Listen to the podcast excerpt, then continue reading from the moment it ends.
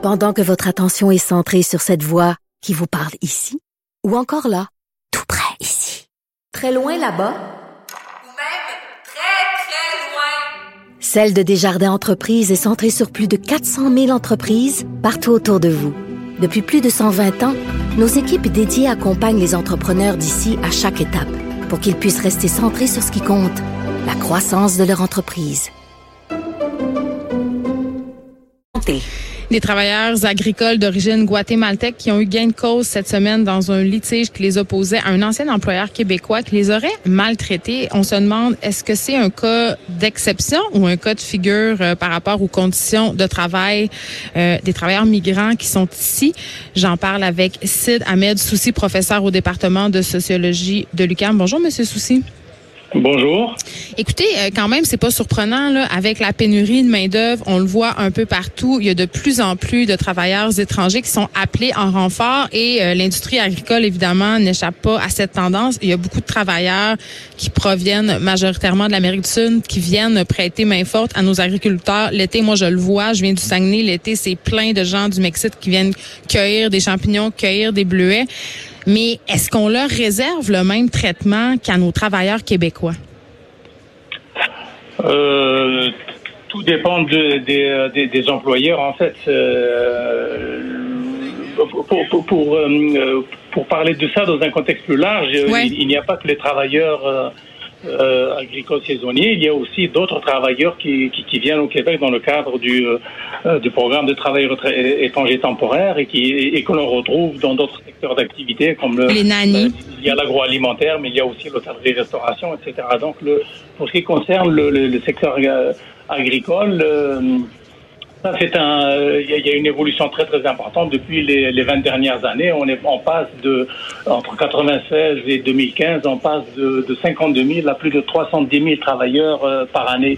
Donc, ça, le chiffre a été multiplié par 6. Donc, on a de plus en plus recours travailleurs étrangers temporaires euh, et en particulier dans le secteur agricole. Maintenant, pour ce qui concerne les conditions dans lesquelles ces travailleurs sont employés, eh bien, tout cela est- tout cela dépend des, employeurs.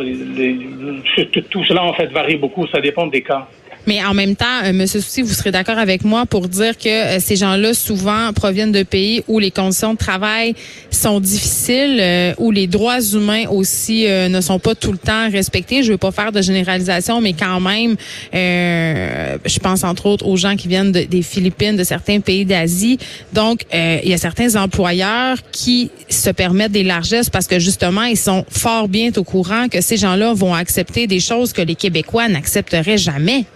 Oui, bien entendu, mais le problème, c'est pas les, les, les, conditions dans les pays d'origine. Le problème, c'est les conditions euh, chez nous, ici au Québec. Le, alors, le, le, le- les conditions dans lesquelles euh, ces travailleurs viennent ici euh, ne dépendent pas du pays d'origine, elles dépendent de la loi fédérale, du programme fédéral des travailleurs étrangers temporaires d'une part, et d'autre part des, euh, des, euh, des dispositifs juridiques euh, euh, au, au Québec. Mais moi, je parle, Alors, de la façon dont on les traite, pas des conditions sous lesquelles ils viennent, ils font leur entrée au pays. Je parle de la façon dont ces employeurs. J'y arrive, j'y arrive, Oui. parce que la façon dont on les traite précisément, euh, dans, dans, dans plusieurs cas, euh, des, des employeurs se permettent, par exemple, de conserver leur, euh, leur papier d'identité, se, se, euh, se permettre aussi de, de les faire vivre dans des conditions extrêmement difficiles, Mm. euh, de, de, de, de, de, de négliger des conditions d'hygiène, de, sécurité, etc.